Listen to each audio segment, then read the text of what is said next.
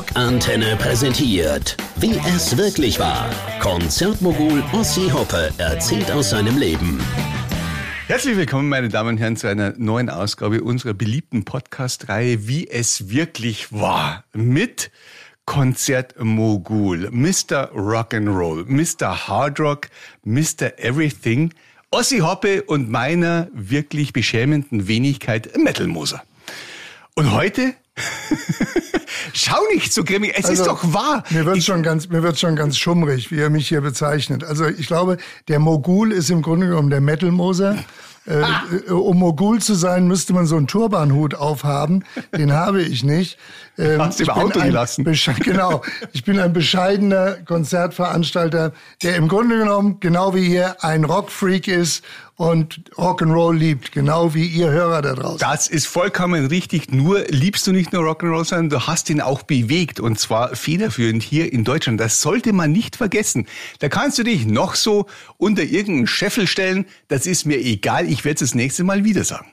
Nur, dass du Bescheid weißt. Na gut, dann müssen wir uns was anderes. Da muss ich dich vorher noch betrunken machen und gefügig machen, dass du das ein bisschen entspannter darstellst. Aber trotzdem danke.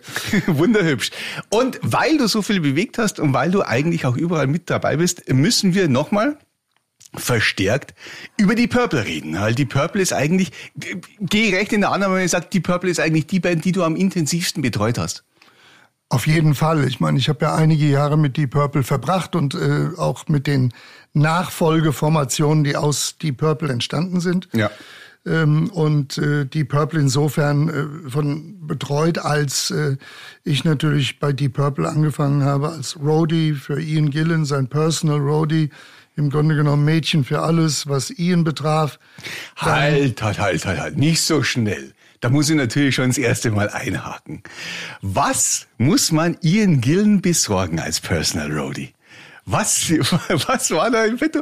Ich meine, Drogen, Mädchen, Mikrofone, Ich weiß es nicht. Also, Ian ist an sich ein tiefenentspannter Typ. Der Ian, äh, das Wichtigste für ihn, dass er immer seine englischen Zigaretten bekam, auch in Amerika, was äh, in den äh, 1973er Jahren nicht so einfach war. Salem ohne äh, gab's so überall, Nee, Rothmans und was auch immer, äh, also es, oder Dunhill, es musste auf jeden Fall, musste es eine englische Firma sein und da bin ich natürlich rumgerast und äh, in vielen amerikanischen Geschäften haben die mich angeguckt, als wäre ich ein Marsmensch und wussten gar nicht, was sie damit anfangen sollten. Aber wir haben es dann immer geschafft, ihn glücklich zu machen, indem ich irgendwo wieder ein neues Paket gefunden hatte. Das war für ihn das Wichtigste. Also seine Zigaretten, die brauchte er. Ansonsten war er missmutig, aber wenn er sie hatte, war er ein lieber Kerl. Wir reden jetzt von Ian Gillen auf Tour, oder? Ja. Ah, okay, gut, weil ich kann mal, in den 70er Jahren kann ich mir die Kommunikation dann nicht vorstellen, wenn du sagst, du bist äh, der Personal Assistant von Everything, hast aber kein Handy, weil damals gab es noch keine. Damals gab es noch gar keine Handys, also man musste immer von der nächsten Telefonzelle aus anrufen oder man musste, ja, keine Ahnung, mit Lautsprecher konnte man schlecht durch die Straßen laufen, ohne verhaftet zu werden. Also äh, man musste schon sich, sagen wir mal, eine schöne Liste äh, aufschreiben und die dann abrackern und ablaufen was natürlich sehr zeitintensiv war, aber okay, das war kein Problem, es war ja mein Job. Und aber Ian war generell äh, sehr entspannt und mhm. äh, ich hatte jetzt also nicht so viel zu tun, was ihn betraf. Es gab gewisse Dinge, auf die musste ich immer achten. Er hat sehr auf Pünktlichkeit Wert gelegt. Äh, er hat immer darauf Wert gelegt, dass wir natürlich auch entsprechend der, sagen wir mal, Spannungen zwischen ihm und Richie äh, in anderen Hotels waren als die Band, wo auch immer möglich, oder anders gereist sind äh, wie die Band. Man ist sich also so weit wie möglich es, äh, im Rahmen des Möglichen aus dem Weg gegangen. Moment, das war aber nicht immer so, oder? Ab wann ist es denn so geworden, dass du sagst, da sind die Spannungen so unerträglich geworden, dass er irgendwo anders äh, schlafen muss?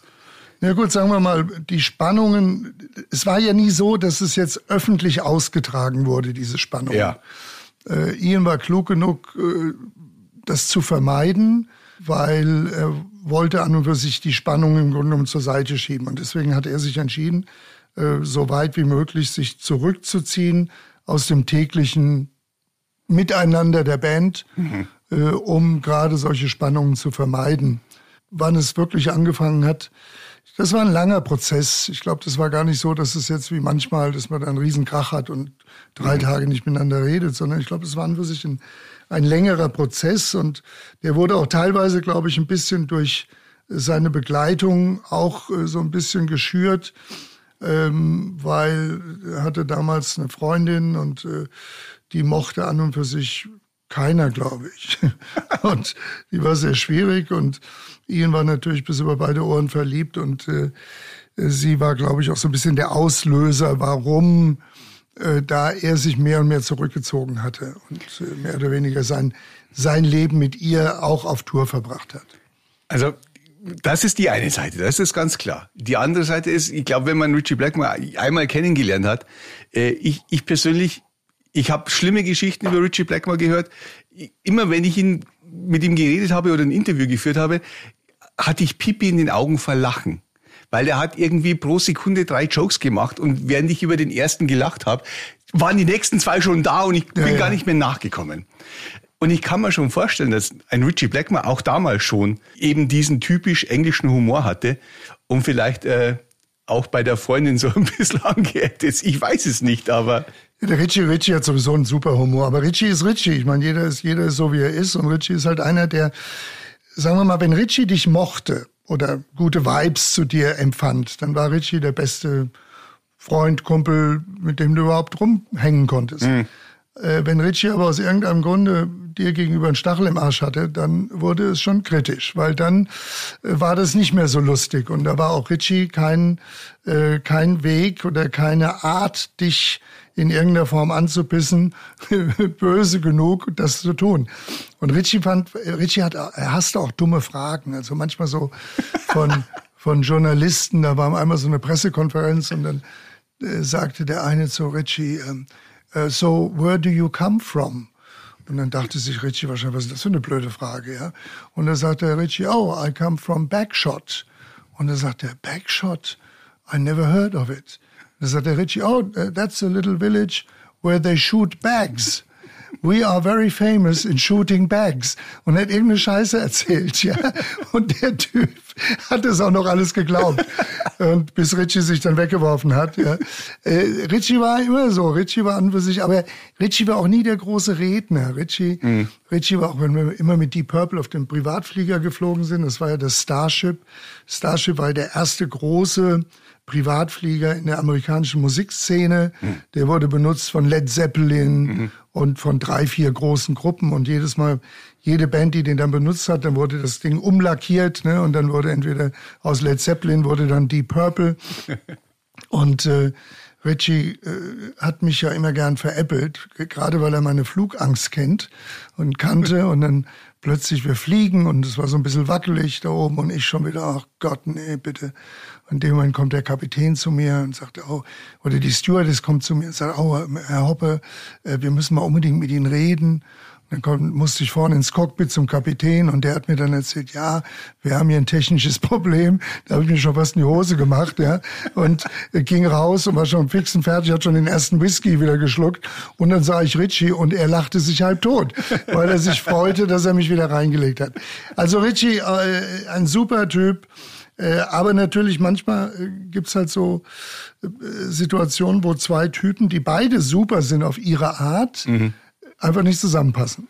Es ist dann so wie ein Minus, Minus, Plus, Plus. Also das ging nicht. Aber wo ist in diesem ganzen Gefüge John Lord gestanden? Ja, John war an für sich immer der, der Gentleman. Ich habe ja schon mal gesagt, weißt du, Deep Purple war ja von all den Bands, die ich erleben durfte, war hier Deep Purple äh, als eine der ganz, ganz großen Rockbands der, der, unserer Musikgeschichte, äh, waren die Charaktere in der Band ja im Grunde genommen gar keine so Rockstars, wie man sich das vorstellt. Ja. Also die waren, John war sehr introvertiert, äh, Roger war sehr introvertiert und ruhig, Ian Pace sowieso. Mhm. Ja, die, die einzigen, die, sagen wir mal, noch in, in Anführungsstrichen so ein bisschen outgoing waren, das war der Ian und Richie auf seine Art mhm, halt. Mhm. Aber trotz alledem nichts im Vergleich zu anderen. Also die Purple hat nie irgendwelche Hotels zerlegt, ja, mhm. oder äh, solche Sachen, die kamen ganz, ganz seltenst vor, wenn überhaupt. ähm, und John Lord war an sich ein ganz lieber, ruhiger, ja, sehr verträglicher Mensch, sehr intelligent und einfach ein absolute Koryphäe auf der Hammond-Orgel, das wissen wir ja alle. Und Ian genauso. Und Roger Glover war halt ein, so der geborene Produzent. Roger war halt so mehr der, derjenige, der sich mehr um die, die, die, die Musik gekümmert hat, der sich mehr darum gekümmert hat, wie klingt das, wie kann man das verändern, jenes verändern. Also die drei waren so die richtigen Ruhepole angeführt von John Lord auf jeden Fall. Aber wie sind, die, wie sind denn die drei mit diesen Spannungen umgegangen? Haben die gesagt, oh Scheiße, da, da fährt einer das Auto aber wirklich den, den Kahn in den Dreck, wenn es so weitergeht? Oder war da, gab's da, gab's da zwei Lager? Gab's da ein Skillen-Lager mit Musikern oder und, und das Blackmore-Lager mit Musikern? Wie muss man sich das vorstellen dann? Ja, an und für sich gab es im Grunde genommen ein Lager. Ein Lager, das war Lord, Pace und Glover. Okay. Äh, und die beiden anderen, das waren so wie die die Satelliten, die um sie herumschwirrten, okay. äh, die dann äh, von den dreien auf die eine oder andere Art immer so ein bisschen eingefangen wurden. Ja. Aber wie gesagt, es waren ja keine Situationen, die so jetzt ad hoc von heute auf morgen passiert sind. Es war so ein, so ein langsamer, schwelender Vorgang, der sich über eine ganz lange Zeit erstreckte, äh, wo wahrscheinlich, wenn man sie heute fragen würde, keiner so richtig weiß, warum, wieso, mhm. weshalb. Aber er war halt da. Und mhm. äh, auch wir als Roadies oder als, als Umfeld, wir wussten zwar ja, okay, gut, der Ian, äh, der ist zwar mit dem Hoppe immer da in irgendwelchen anderen Hotels oder was auch immer, aber das hat, das war so eine, ja, das war schon so eine Art Selbstverständlichkeit. Das hat keiner so richtig äh, wahrgenommen. Man hat es wahrgenommen, aber man hat es nicht jetzt so ernsthaft diskutiert. Mhm. Ja, weil äh, wir waren ja alle, sagen wir mal, wir waren alle jung, wir waren alle unbedarft, wir haben alle einfach wir sind in den Tag hineingefahren, wir haben den Tag hineingelebt, mit oder ohne Alkohol oder anderen Hilfsmitteln und waren happy und zufrieden, dass wir überhaupt für die größte Band der Welt zum damaligen Zeitpunkt und in uns, von unserer Sicht aus ja. arbeiten durften. Und man darf ja nicht vergessen, viele wissen es ja gar nicht, wenn man sieht, Deep Purple, äh, auch gerade in Deutschland, war ja Deep Purple eine Macht. Ja. Ja, und, und wenn man, wenn man so zurückdenkt, äh, die Beatles, wie groß die Beatles waren, es waren Zeiten, da hat Deep Purple mehr verkauft, mehr Platten verkauft als die Beatles in Deutschland. Mhm, mhm. Ja, das muss man sich mal vorstellen. Und wir reden damals von Verkäufen, die waren über 200.000, 300.000 die Woche. Ja. Ja, das, da, da träumen heute, träumen heute die Künstler von. Ja, das, das stimmt. Also es war schon eine tolle Zeit und wie gesagt, äh, es war schön mit John Lord. Ich habe auch bei John Lord zu Hause gelebt, sechs Monate mal. Der in Sonning hieß das, so ein kleiner Ort in der Nähe von London, gelebt hat, in so einem Red mit äh, äh Reddach, was wunderschön. Mhm. Und äh, wir waren sehr gut befreundet. John, John war wirklich ein super Typ. Aber genau das gleiche gilt für Roger und äh, die zwei waren im Grunde genommen diejenigen, an die man auch am, am nächsten rankam, sagen wir es mal so, mhm. ja, die mhm. einen auch sehr nah an sich rangelassen haben. Ja. Mhm. Pacey war mehr so der, ja, Pacey war mehr so der, der Money-Mann, der wusste, den konnte man fragen, sag mal, vor drei Monaten haben wir in äh, Buxtehude gespielt, äh, wie war denn da die Einnahme? Dann nahm Pacey sein kleines Buch und guckte nach und sagte, da haben wir so viel verdient oder verloren. Also der war sozusagen, der wusste immer genau Bescheid. Und John und Roger waren an für sich die ganz introvertierten, lieben Jungs, die ließen einen ran. Richie und Gillen haben wir ja schon drüber geredet. Hatte da jeder seinen Personal Assistant? Nein, die Band hatte, die Band hatte einen Road Manager, mhm. generell. Ian hatte seinen Personal Assistant, das war ein ganz verrückter Hund. Der, du? Äh, nee, entschuldige nicht der Ian. Äh, ja, ja, ich, ja, ja, ich sowieso. Aber der äh, Richie hatte einen ganz verrückten äh, äh Typen, der kam aus Liverpool. Und der Ian, hieß der. Und das war so ein Typ, der war so Banane. Ja, äh, und genau das brauchte Richie. Ja, also äh, der Richie hätte sagen können, spring aus dem Fenster, dann wäre er auch gesprungen. So ungefähr. Und äh, der, der, und der kam aus Liverpool und hat natürlich genauso dieses typische Klischee erfüllt. Ja, wenn er abends frei hatte, dann hat er sich schön einen reingehauen, hinter die Binde gekippt und dann wollte er sich immer prügeln, egal mit wem. Ja, das war völlig egal. Hauptsache, wir konnten uns prügeln irgendwie. Und äh, der Ian, man, der, das Gerücht ging ja rum über Ian. Äh, Ian war ja in der Band und hat in der Band gespielt, er war Schlagzeuger und irgendwann kam dann eine andere Band zu ihm und er sagte der Bandleader zum damaligen Zeitpunkt, Mensch, du, wir finden dich toll, du hast eine geile Stimme und spielst du auch gut Schlagzeug, komm doch zu uns. Und er sagte, ach nee, ich finde euch scheiße. Mhm. Ja, das ist dumm gelaufen, das war der Paul McCartney. also, das ist zumindest das Gerücht, was sich da jahrelang gehalten hat. Äh, Entscheidungen, die ja, das Leben. ja, was im Nachhinein erklärt, warum er natürlich auch mehr oder weniger jeden freien Tag besoffen war. Das ist schon scheiße. Ja, dumm gelaufen. Warst du und ich wiederhole mich da auch, aber ich bin mir jetzt gerade nicht mehr sicher, warst du dabei, als sie in äh, Japan waren und Made in Japan aufgenommen haben, oder war das vor deiner Zeit? Nee, das war vor, vor meiner, das war gerade vor meiner Zeit, das war dieses Live-Album ja. damals, äh, was ja auch im Grunde genommen den Durchbruch im großen ja. Rahmen geschafft hat. Ja. Äh, das war vor meiner Zeit. Ich kannte sie zwar zu dem Zeitpunkt schon, weil ich in Deutschland mit ihnen schon gearbeitet hatte. Damals hatte ich ja noch für Mama Concerts gearbeitet, die hatten mhm. ja Deep Purple auf Tour. Und da hatten wir uns ja auch oder ich hatte mich ja dann mit der Band und besonders mit Gillen angefreundet. Aber da war ich leider nicht dabei. Das war dann erst das nächste Mal danach und dann ging es halt los, als Ian mich frug, ob ich nicht sein Personal werden wollte. Es gibt eine Sache, die, da wird Ian Gillen immer noch nicht müde, das zu behaupten. Und er sagt immer, äh, die Purple Shows äh, mögen immer aus der gleichen Setlist bestehen, nur sind sie komplett unterschiedlich lang je nachdem, wie die Band drauf ist und was sie machen wollen. Ich habe in den letzten Jahren jetzt da schon immer wieder aufgepasst und natürlich habe ich nie irgendwie fünf, sechs Shows am Stück gesehen, jetzt wenn sie in Deutschland waren und kann es nicht behaupten. Aber stimmt denn das? Ist diese Band so eine Band, wo du sagst, da, da entwickelt sich spontan auf der Bühne so ein, so ein Jam-Funken und wenn der mal, wenn, wenn der mal da ist, dann, dann, dann äh, heben die ab. Also es war oft zu beobachten, dass ähm, gerade Richie und Ian je nach äh, Stimmungslage sich so immer gegenseitig herausgefordert haben. Äh, Gerade auch so bei Child in Time oder so, ja. äh, wo Richie dann entweder bewusst ganz hohe Töne angeschlagen hat, die vielleicht gar nicht normalerweise hätten gespielt werden sollen. Äh, das gab's schon. Die zwei haben sich schon sehr äh, herausgefordert. Und in der Hoffnung, dass der eine das doch nicht so schafft, wie er es vorspielt oder wie auch immer. Aber ehrlich gesagt habe ich das gar nicht immer so beobachten können, weil mhm. du musst dir vorstellen, ich war ja damals äh, dann später der Tourmanager. Und äh, als Tourmanager äh, ist es ja nicht wie heute, dass du Assistenten zu Assistenten hattest. Du hast im Grunde genommen deine Aufgabe war, äh, die Band auf die Bühne zu bringen.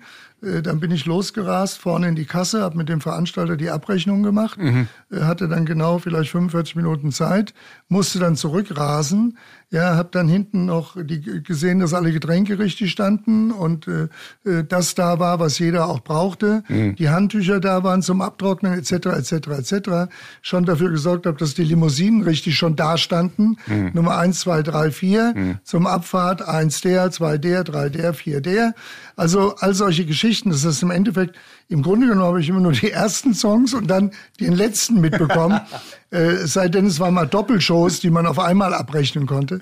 Aber das war ja alles äh, sehr viel schwieriger. Heute haben ja die Bands Accountants, ja, die, die kümmern sich um alles und haben äh, für jeden äh, Furz haben sie einen anderen Assistenten. Also von daher gesehen war das ja alles ein bisschen schwieriger zur damaligen Zeit. Aber äh, es hat auch geklappt. Was war die letzte Show in dieser Mark II Besetzung? Ja, die letzte Show war im Grunde genommen, äh, es war Japan, war das Land, wo die letzten, die letzten Shows in dieser Formation ja. stattfanden. Und wir sind von damals von äh, Honolulu, von Hawaii, sind wir nach Japan geflogen und haben dort in der Budokan Hall, hätten wir zwei Shows spielen sollen. Mhm. Äh, Budokan Hall war das so eines der Rock'n'Roll-Meccas. Ja, ja, das war so wie äh, die Madison, wie Madison Square Garden oder wie London Wembley Arena. Das war so einer der Hotspots in Anführung. Blödes Wort im Moment zu benutzen. Hotspots. so gesehen, ja. Zum, zum Rockzeitpunkt ein äh, positiver Rockspot. Kurzer Rede, langer Sinn. Und dann sind wir natürlich alle auch entsprechend mit viel Freude dahin geflogen.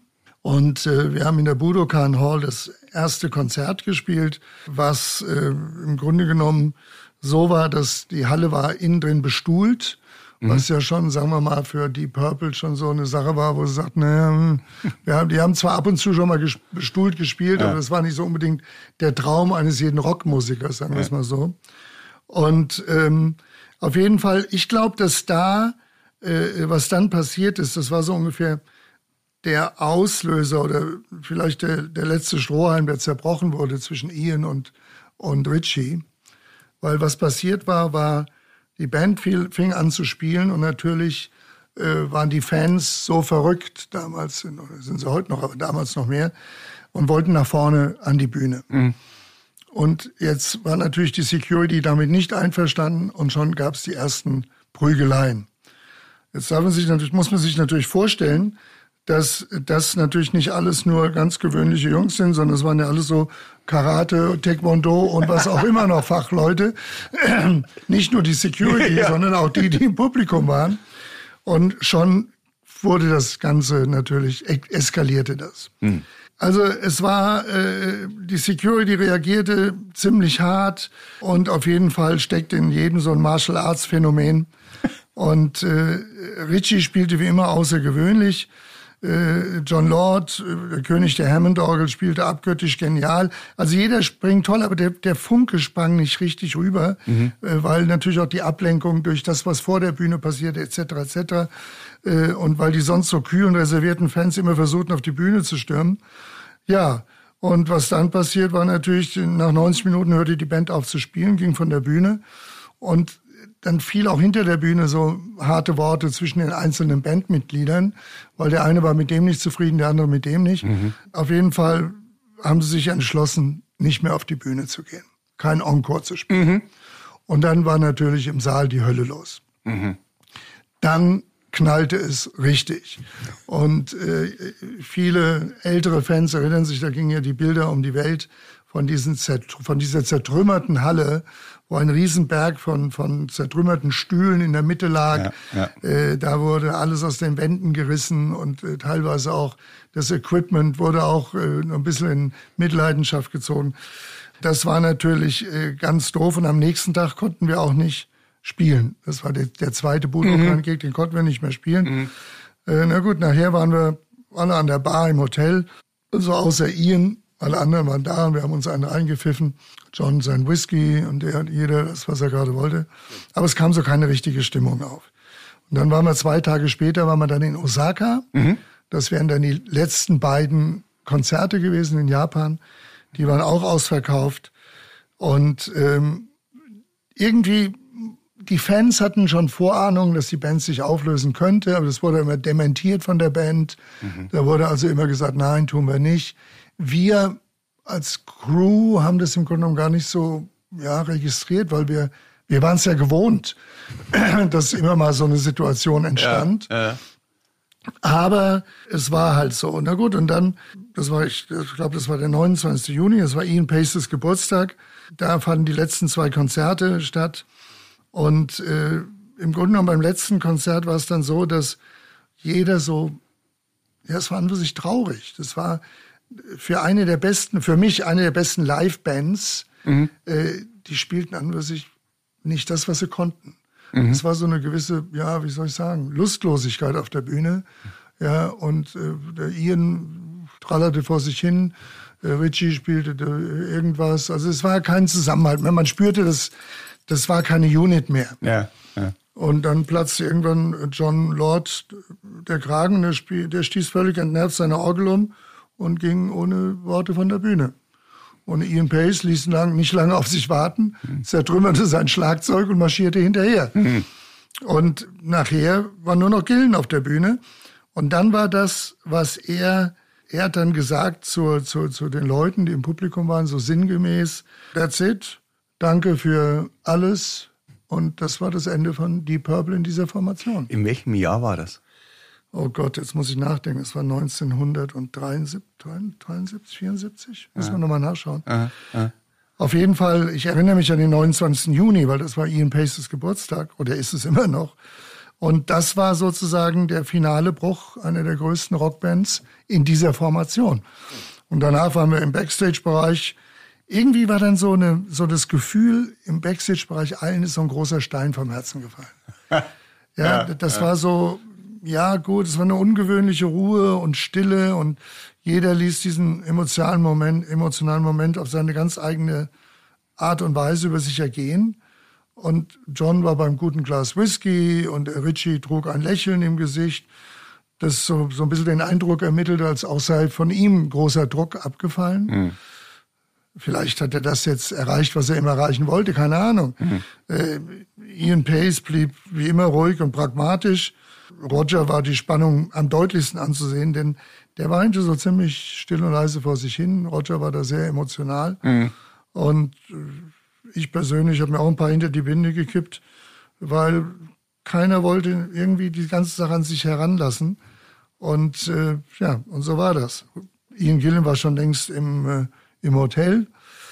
Tja, und äh, irgendwie war mir auch zum Heulen zumute. Und aber so war das halt. Wir konnten alle nichts machen, waren an der Bar, aber es kam irgendwie keine Stimmung. Es war eher so eine so eine Trauerfeier, ja, als mhm. eine lustige Feier, ja, zum Abschied einer Tournee, wo wir uns sonst immer so richtig dann viel Spaß gehabt haben und einen hinter die Binde gekippt haben oder was auch immer. Das war, wir wussten alles war das Ende. Also da war uns allen klar, that's it. Und es gab keine Möglichkeit zu sagen, jetzt machen wir ein Jahr Pause und dann treffen wir uns wieder und dann reden wir erstmal. So wie es heutzutage manchmal üblich ist. Ja, ich glaube, ich glaube, gerade weil das so ein langer Prozess war, der sich so lange hingezogen hat, war das dann irgendwie auch so eine gewisse Erlösung hm. für jeden Einzelnen auf seine Art. Hm. Und jeder hat es auf seine Art anders verarbeitet. Hm. Roger war schon im Kopf bei seinen Produktionen, die er sowieso im Kopf hatte. Mhm ob das jetzt Butterfly Ball war oder was auch immer mhm. oder irgendwelche Bands produzieren. Äh, Richie hat wahrscheinlich schon den nächsten Sänger gesucht im Kopf, ja, und äh, John und, und Ian, denen war das anders erstmal, die, die wollten das erstmal sacken lassen. Mhm. Mhm. Und das ist ja dann auch passiert. Jeder ist dann am nächsten Tag in, eine, in alle Himmelsrichtungen verschwunden. Mhm. Und dann ging es los mit der nächsten Formation, mit den Rehearsals äh, und Auditions in Los Angeles. Aber da haben wir schon, glaube ich, drüber geredet. Wie, wie war denn für dich der nächste Tag, wenn du sagst, Moment mal, eigentlich bin ich jetzt arbeitslos? Ja, äh, das war so, so, so, ich weiß auch nicht, das war so eine Mischung aus Gefühlen, der Stolz, dabei gewesen zu sein, mhm. bei, bei, dieser Band, Teil dieser Band, äh, hinter den Kulissen gewesen zu sein, äh, der Stolz, die, eine für uns die größte Rockband der Welt betreut haben zu können. Auf der anderen Seite, weißt du, wir waren alle noch jung, Mensch, wir waren 24, das so, und das war jetzt nicht so, wir haben keine existenzielle Bedrohung gespürt, ja. Das war schon, ach na ja gut, irgendwie geht's schon weiter und pff, Wo bist du hingeflogen danach? Ich bin nach Deutschland, ich bin von Osaka, war ganz lustig, da ging die Lufthansa, die flog damals nur über, nach Frankfurt flog die über Anchorage, Zwischenstation. Alter. Von Anchorage nach Hamburg. Okay. Zwischenlandung und von Hamburg dann weiter nach Frankfurt. Das war so ein Drei-Stopp-Ding. In Anchorage haben wir sogar noch die Nacht über, äh, habe ich sogar noch die Nacht äh, übernachten müssen, weil ein Schneesturm uns von der Piste geweht hat, so ein bisschen beim, als wir auf der Piste standen. Aber äh, wir sind erstmal zurück. Dann ist jeder hat seinen eigenen Trip gemacht und äh, dann haben wir halt auf den nächsten Anruf gewartet, weil wir waren ja weiter und aber wir waren, wir wurden nicht entlassen, das war das Schöne. Wir ja. waren weiter on the payroll, ja. Weil natürlich es wichtig war auch für alle, die weitermachen wollten, dass sie ihre Crew zusammenhielten. Und ähm, da war, es war damals natürlich noch so ein anderes Gefüge zwischen den Bands als heute. Ja, das war eine andere Loyalität auch der Bands zu ihren Angestellten, sagen wir mal. Mhm. Ja, das ist heute bei wenigen so. Ja. Heute wirst du halt angeheuert und dann machst du eine Tour und dann bist du auf der nächsten Tour schon wieder woanders. Ja, ja. Äh, aber das war bei Deep Purple an sich nie so. Und wie gesagt, es ging zurück für mich nach Frankfurt. Und äh, dann haben wir auf den Anruf gewartet, der dann irgendwann kam. Wann war das damals schon so, dass äh, Richie Blackmore mit einer deutschen Frau verheiratet war zu der Zeit? Ja, der Richie war mit der Bärbel Blackmore verheiratet. Bärbel Blackmore ist ein unschlagbarer Name. Ja, ja, Bibi. Bärbel Blackmore. Und die haben ja auch einen Sohn. Den Jürgen. Den Jürgen. Genau. Und Bärbel kam dann auch öfters auf die Konzerte. Bärbel war ein bisschen ganz lustig. Das war so eine richtige Hamburger Dern, weißt du. So wo, hat er die, wo hat er die kennengelernt? Äh, ich glaube, irgendwann mal auf irgendeinen, er war ja auch in, in, Hamburg bei vielen Clubs gespielt, so in den mhm. Anfangstagen, ja, ja, wie viele englische Bands, ja. ja. Äh, und da hat er sie irgendwo kennengelernt. Aber wie gesagt, Bärbel fand ich immer lustig, die war immer cool drauf und nie ein Problem gehabt. Aber dann so, Richie hat schon so eine deutsche Affinität. Oder ja, auf jeden Fall. Ja, ja, Richie spricht auch minimal Deutsch und ja, äh, ja. Äh, ja, ja, auf jeden Fall. Nee, nee, Richie war auch immer in, in, in Hamburg. Also Richie ist ja nie so der große Ausgeher vor dem Herrn gewesen, aber in Hamburg, da sind wir immer schön auf die Reeperbahn und sind dann in die einzelnen Kneipen rein und das war immer ganz lustig mit ihm. Es ist äh, ganz lustig. Wir können jetzt die Brücke schlagen. Es ist eine einmalige Brücke.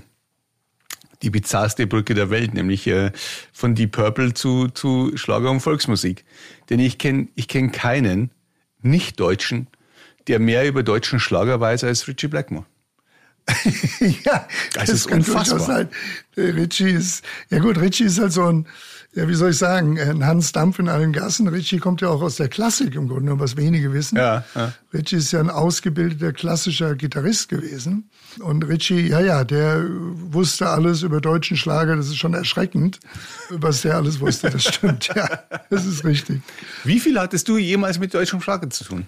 Ja, auf der einen Seite Gott sei Dank nicht so viel, auf der anderen Seite leider Gottes nicht so viel, weil im Grunde genommen ist ja, äh, Musik ist Musik und äh, das ist ja kein großes Ding natürlich. Ja, pass auf, pass auf, wir bewegen uns jetzt hier bei Rock an der Seite auf ganz, ganz dünnem Eis. Ja, also, denk ja, ja, nein, nein, nein, du, mir ist es egal. Ich sag, ich, ich rede immer so, wie ich denke, aber nein, ich denke, Musik ist Musik und äh, das Schöne an der Musik ist, wenn du es nicht magst, kannst du es ja abschalten, musst ja nicht zuhören. Aber ist da dann bei sowas für dich Job ist Job?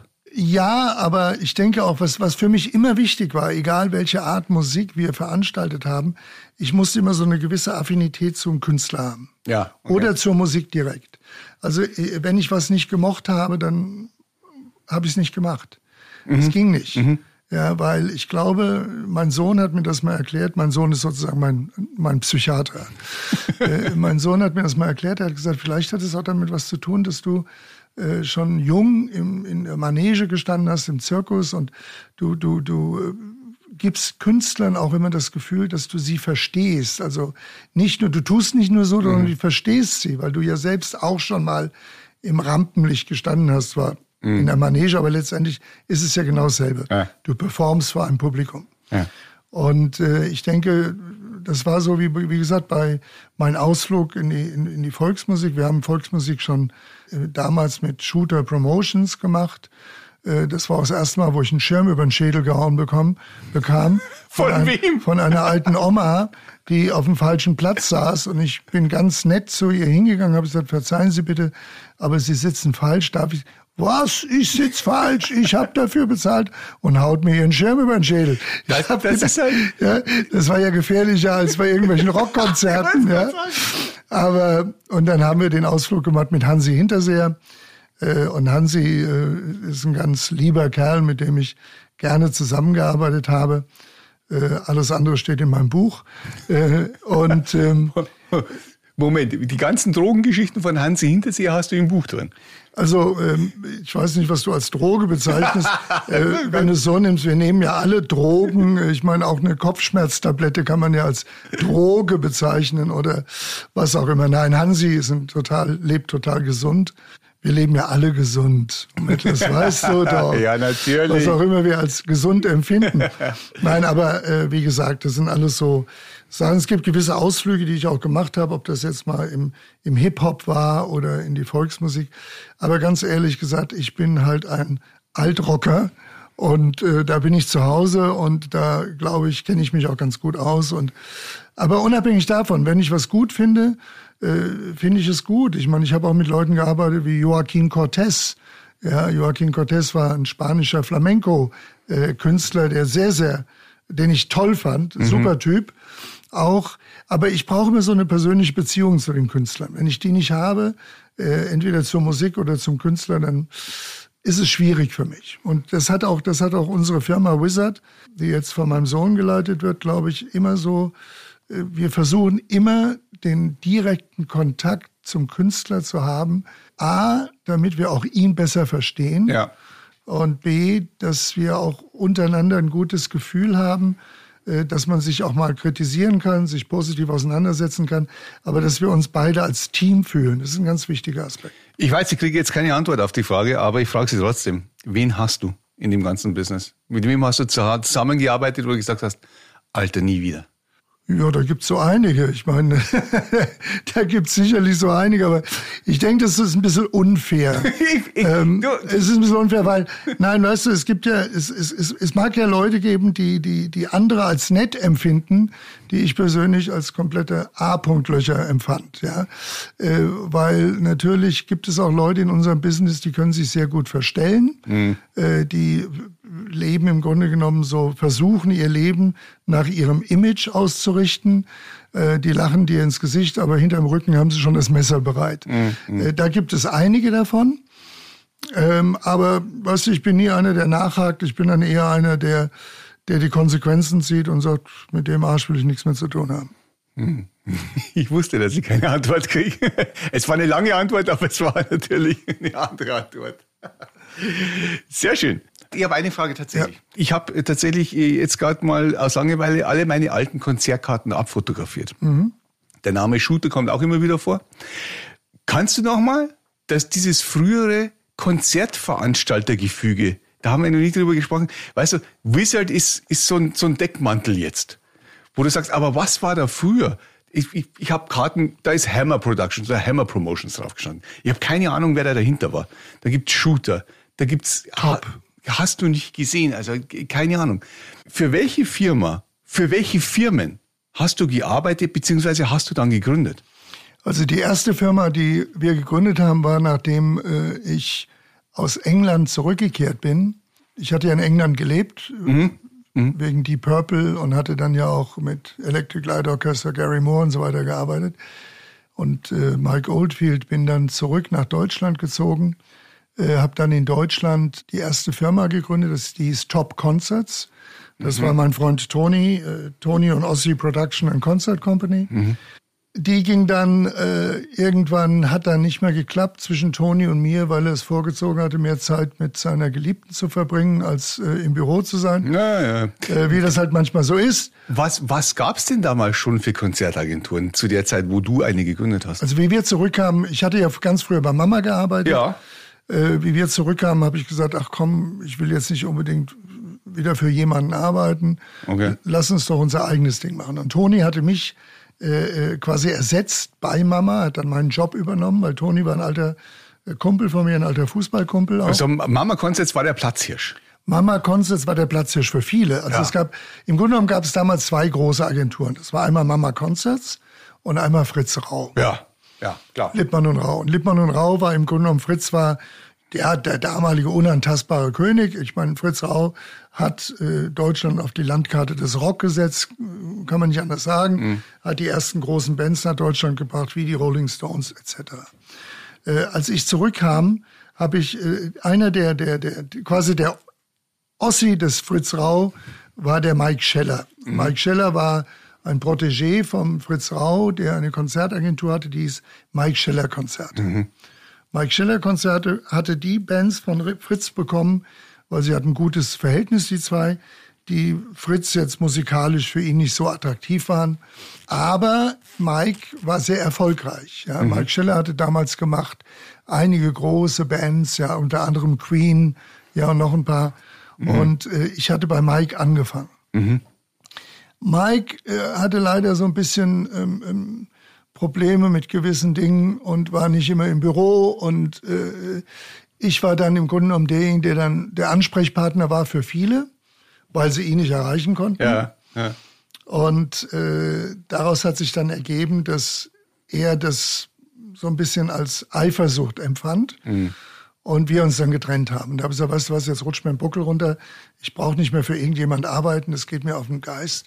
Ich mache jetzt mein eigenes Ding und habe dann Top Concert Tony angerufen, äh, habe Top Concerts gegründet. Im Grunde genommen wollte ich ja zu einer Plattenfirma auch gehen, aber mhm. das, ist, das könnt ihr dann in meinem Buch lesen.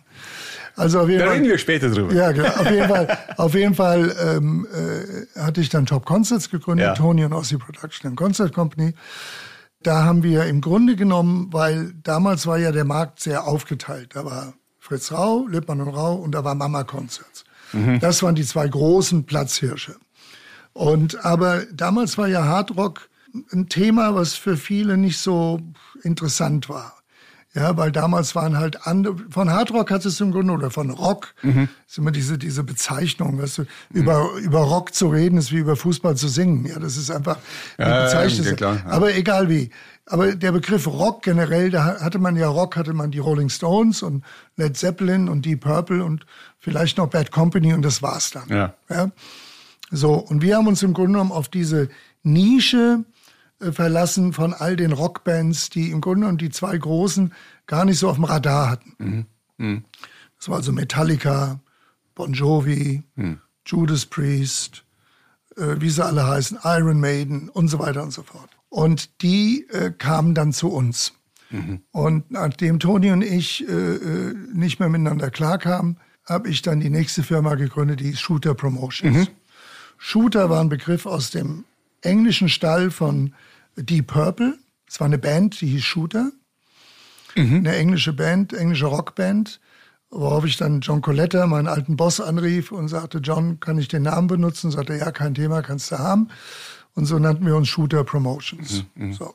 Und ähm, dann ging es, und dann war Shooter Promotions natürlich zu dem Zeitpunkt eine der führenden Hardrock-Agenturen, mhm. äh, mhm. weil wir hatten hauptsächlich Hardrock, mhm. ja, fast ausschließlich. Mhm.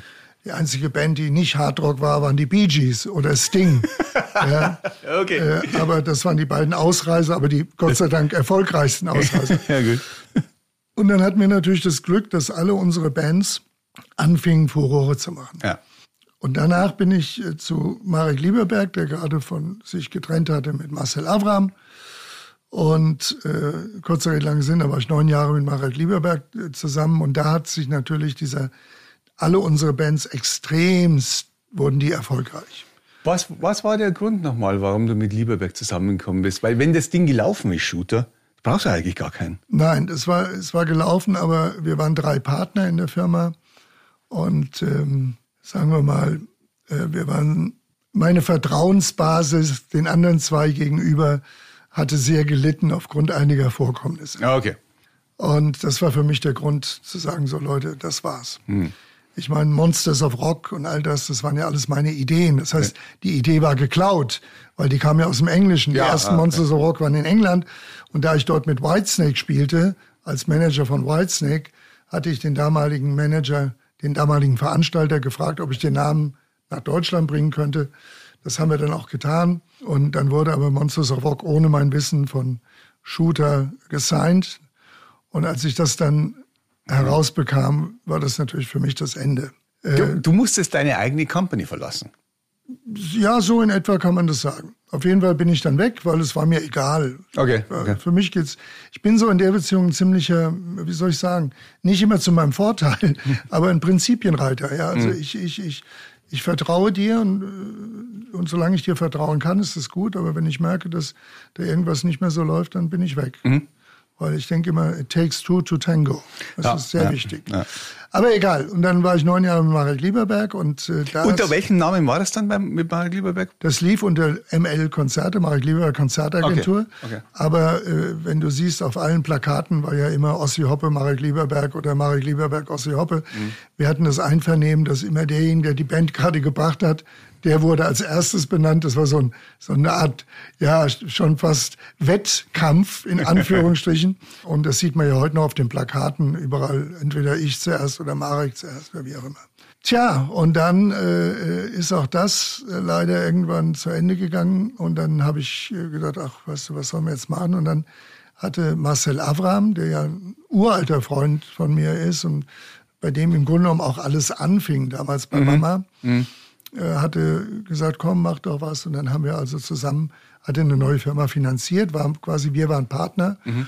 Und das sind wir bis heute noch. Und äh, jetzt ist er zwar aus Wizard Promotion ausgestiegen, aber wir sind beste Freunde und äh, er ist immer noch in vielen Dingen mein Mentor und äh, Vertrauenspartner und äh, das ist alles gut. Und wie gesagt, Gott sei Dank hat mein Sohn das alles übernommen. Aber interessant für dich ist das vielleicht auch, äh, oder die Zuhörer, dass aus Mama Concerts sind ja unheimlich viele Konzertagenturen entstanden. Das, ist, ja. das wäre meine nächste Frage gewesen, weil es ist ja momentan hast du einen, äh, einen Veranstalter, Wald, einen Dschungel vor ja, dir. Ja, ja, klar. Na ja, gut, weil jeder denkt natürlich als Veranstalter und ich meine, es ist ja in Anführungsstrichen, wenn du Veranstalter werden willst, wenn das Veranstalter-Dasein sich nur darum drehen würde, Plakate aufzuhängen und eine Halle zu buchen, dann kann jeder Idiot das machen. Mhm. Ja, das ist völlig klar. Mhm. Und ich habe viele Veranstalter auf dem Weg nach oben gesehen, aber noch mehr auf dem Weg nach unten, weil sie einfach, sagen wir mal, ähm, nach einem Erfolg schon größer wurden als die Band. Und äh, das war nicht immer so das, was dann ihnen geholfen hat in ihrer Entwicklung. War, aber aus Mama ist unheimlich ja. viel entstanden. Da war die, äh, bei Mama hat gearbeitet der Peter Rieger, ja, Peter Rieger Konzertagentur, Konzertagentur ja. eine der großen Agenturen in Deutschland oder auch ganz früher selbst äh, Peter Schwenko, der im Moment mein Chef ist und äh, im Grunde genommen der äh, die DEAG leitet, unser CEO der DEAG, der damals ganz vor Jahrzehnten, heute ist, er, ist die DEAG eine der großen in Europa, Konzertagenturen oder Agenturen generell, aber der Peter hat ganz früher Plakate ausgehängt, ja, auch für Lippmann und Rau und Mama. Mhm. Äh, dann war Peter Rieger war äh, da, der Ossi Hoppe war da, der Toni Johannu war da. Äh, also viele, viele haben für Mama gearbeitet und sind aus Mama raus dann ihre eigenen Wege gegangen, äh, mehr oder weniger erfolgreich, aber Gott sei Dank in unserem Fall äh, erfolgreich und wie gesagt, alle, also jeder auf seine Art. Erfolgreich ist auch immer so ein Begriff. Ich glaube, erfolgreich ist immer nur wichtig, wenn du für dich selbst zufrieden bist. Mhm. Alles andere ist Bullshit. Erklär mir nochmal das Verhältnis von Wizard zu DEAG. Wie stehen diese beiden Companies zueinander? Also die DEAG ist unsere Mutterkompanie. Ja. Die DEAG hat äh, die Mehrheit der Anteile an Wizard okay. akquiriert und DEAG hat international in Europa mehrere Veranstalter mhm. Äh, akquiriert, genauso im Grunde genommen wie CTS, wie Schulenberg und wie andere wie AEG oder Live Nation. Mhm. Äh, es ist ein Verbund von Konzertagenturen und äh, da sind wir jetzt schon seit einigen Jahren und äh, das läuft prima und äh, wie gesagt, Peter Schwenko kenne ich persönlich schon seit Gott, ich glaube gefühlten 40 Jahren ähm, und von daher gesehen, du weißt, wie das ist, solange Dinge gut laufen, ist man immer glücklich. und äh, Gott sei Dank ist es so, dass wir in der Beziehung glücklich sind, weil wir alle auch die richtige Vertrauensbasis haben und äh, natürlich auch den entsprechenden Erfolg, obwohl natürlich in der momentanen Zeit die ja, Zeit natürlich für uns alle beschissen ist, ja, ja weil wir dürfen keine Konzerte machen und ihr da draußen, die Zuhörer, dürfen vielleicht zum Großteil verlieren sie ihre Jobs oder müssen zu Hause sitzen. Also es ist für uns alle im Grunde genommen eine Scheißzeit. Was hast du in der Hinsicht irgendwas mit äh, FSK Scorpio zu tun? Äh, nein, überhaupt nicht. Okay. Äh, überhaupt okay. nicht. Äh, der Skumex Sabotka, äh, äh, ne, also jetzt nicht Skumex Sabotka ist der MCT, entschuldige, habe ich äh, falsch genannt. Aber Skumek war auch so einer, der mit Marcel lange gearbeitet hat. Okay. Klaus okay. Böhnisch kommt auch aus Mamas Zeiten. Also mhm. noch zwei, die mir entfallen waren. Aber äh, MCT äh, ist natürlich eine große Agentur, mhm. die ich persönlich sehr bewundere, weil äh, sie an und für sich als Agentur geile Bands auch haben. Mhm. Ja? Mhm. Äh, das war immer so, die hatten immer so ein bisschen, ja, die haben richtig so ein gutes Gefühl. Der Skumek hat immer ein sehr gutes Gefühl auch für neue Acts. Äh, aber weißt du, bei uns im Geschäft ist es ja so, dass nicht nur ein Gefühl ausschlaggebend ist, sondern du musst halt auch die Beziehungen haben. Das heißt auch die Beziehungen zu Agenturen. Und wenn du, mhm. wenn eine Agentur gewisse Acts hast, hat, die du gut findest und das zufällig eine Agentur ist, die gerne mit dir arbeitet, ja. kriegst du den Act. Ja. Ja. Und äh, so ist es halt auch beim Skummerk. Er hat halt seine Agenturen, die enger mit ihm arbeiten als mit uns. Oder im Umkehrschluss haben wir auch Agenturen, die enger mit uns arbeiten. Aber äh, MCT finde ich sehr gut. Die andere Agentur, nach dem du gefragt hast, ist der Semmelmann. Mhm. Ähm, mhm. der, ja, vor, ich habe auch großen Respekt vor ihm. Er hat, macht eine tolle Arbeit auf seine Art. Äh, und ich bin auch nicht hier, um, um, um Kollegen zu kritisieren, weißt du, das nee, bringt ja nee, nichts. gar nicht, aber... Aber ich finde den einen, den einen halt auf einer persönlichen Ebene eher umgänglich als den anderen. Aber ich denke, wenn man sich mit dem notwendigen Respekt begegnet, und äh, das ist halt manchmal das äh, Problem in Deutschland im Vergleich zu äh, englischen oder amerikanischen Agenturen. In Amerika äh, erlebe ich immer wieder, dass selbst Agenturen oder Veranstalter, die in Konkurrenz zueinander sind, mhm. auf einer persönlichen Ebene ganz anders, so positiver miteinander umgehen als in Deutschland. Mhm. Ja, in Deutschland ist es sehr oft ein Gesteche und Gehaue und ja, das ist im Grunde genommen nicht notwendig, weil ich denke, es ist genug Platz für alle da. Ich erinnere mich, wie wir die Onkels gemacht haben. Riesenaufruhr, ja, und natürlich, klar. Und dann, nachdem wir sechsmal den Hockenheimring ausverkauft haben, haben sie alle Bravo geschrien. Ja. Mm, mm, also, mm. man ändert auch schnell seine Meinung. Ja. Mm. Nur letztendlich, wie gesagt, Musik ist Musik und äh, was mich betrifft, ich gönne jedem seinen Erfolg und äh, ist mir an für sich scheißegal und jeder soll erfolgreich sein und soll in der Lage sein, seine Familie zu ernähren und dann ist es okay für mich. Wie kriegt man einen Act und wie behält man einen Act? Wie, muss man sich das vorstellen, rein vertragsmäßig? Was sind da so die typisch, was wäre da so die typische Absprache? Du sagst, du machst jetzt eine, eine, eine Tour von Band X. Aber weißt du, was passiert dann darüber hinaus? Wie, wie funktioniert sowas? Na, ich glaub, normalerweise. Ich glaube, die Zeiten haben sich halt auch geändert. Also sagen wir mal so, bei mir früher ging sehr, sehr viel über die persönliche Schiene. Ja. Ja, bei mir früher war es so, dass wenn ich irgendwas gehört habe und auch wenn der Agent mich nicht mochte, das war mir scheißegal, mhm. da habe ich mich in den nächsten Flieger gesetzt, bin nach Amiland geflogen oder wo auch immer hin und habe mich bei dem Künstler vor die Tür gesetzt und habe versucht, ihn zu überzeugen, dass mhm. ich der Beste bin. Das geht natürlich heute nicht mehr in dieser Form, weil ja. du hast heute natürlich eine ganz andere, ja, einen ganz anderen Schlag von jungen Leuten, die sagen vielleicht, ja klar, der Ossi Hopper habe ich schon von gehört, der erzählt schöne Geschichten, aber ist mir scheißegal. ja, ich brauche jemanden, der auf meinem Level mir Auge in Auge zuschaut. Ja. Äh, da kommt natürlich mein Sohn ins Spiel, ja, äh, weil die Jungs von heute, die haben natürlich eine ganz andere Art miteinander umzugehen, als ich es habe. Die anderen hängen gerne mit mir rum abends nach der Show und an der Bar und dann kann ich dann wie, wie, der, wie der Weihnachtsmann und der Weihnachtsbaum Geschichten erzählen aus dem Rock'n'Roll, die, über die wir natürlich nicht so reden können, aber oder dürfen, sagen wir mal. Aber, ah. ja, aber ähm, die Zeiten haben sich natürlich da geändert. Das mhm. heißt, du hast, was du machst, du versuchst natürlich auch in diesen Pandemiezeiten immer wieder, äh, und das mache ich einmal wöchentlich oder alle zwei Wochen, Agenturen anzurufen, Agenten anzurufen, Manager oder Künstler direkt anzurufen, sehen, wie es ihnen geht, wie es läuft. Also sich immer wieder in Erinnerung zu bringen. Ja. Und äh, mit manchen habe ich halt ein sehr enges Verhältnis auch, äh, was sehr schön ist, was einen auch immer freut. Äh, mit anderen muss ich halt immer wieder hoffen, dass der Agent sich auch an uns erinnert, weil Agenten sind halt mal heute so und morgen so. Moment, ich muss jetzt das nochmal äh, nachfragen für einen Normalsterblichen, weil äh, letztendlich eine Band, wenn die zum, zum Plattenlabel kommt, dann unterschreiben die, sagen wir mal, für drei Alben einen Vertrag. Unterschreiben konnte Künstler bei dir dann einen Vertrag über drei Tourneen? Nein, haben wir nie gemacht. Okay. Es gibt Kollegen, die machen solche Optionsdeals. Ja. Äh, haben wir nie gemacht, weil ich immer der Ansicht war, dass wenn einer mit uns nicht glücklich ist, dann soll er woanders hingehen. Okay. Äh, weil es macht dann auch keinen Spaß. Ja, ja, ja, Also das ist weder für den Künstler noch für uns. Also ich denke, für uns war es immer wichtig und es ist halt für den Oliver und mich das Gleiche, dass wir immer versuchen, an erster Stelle kommt der Künstler. Und, und, und wenn der glücklich ist und zufrieden ist und das Ergebnis das ist, was wir uns beide vorstellen, äh, dann haben wir gar keinen Grund, uns zu verlassen. Ja, ja? Richtig, ja. Das ist wie so in so einer Ehe. Ja? Wenn du glücklich bist und beide sind happy miteinander, ja, dann ist doch alles gut. Ja. Ist aber einer nicht happy, ja, dann hast du ein Problem. Ja, und von daher gesehen, denke ich, äh, haben wir da nie Wert drauf gelegt. Und ich denke, wer keine Lust hat, mit uns zu arbeiten, der soll woanders hin glücklich werden. Und äh, wir sind glücklich mit denen, die bei uns bleiben. Wir hoffen, diese Folge hat euch gefallen.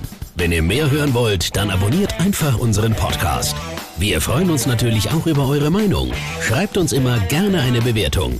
Das komplette Rockantenne Podcast Universum findet ihr auf einen Klick auf rockantenne.de slash podcasts. Wir sagen Danke und bis zum nächsten Mal bei Rockantenne.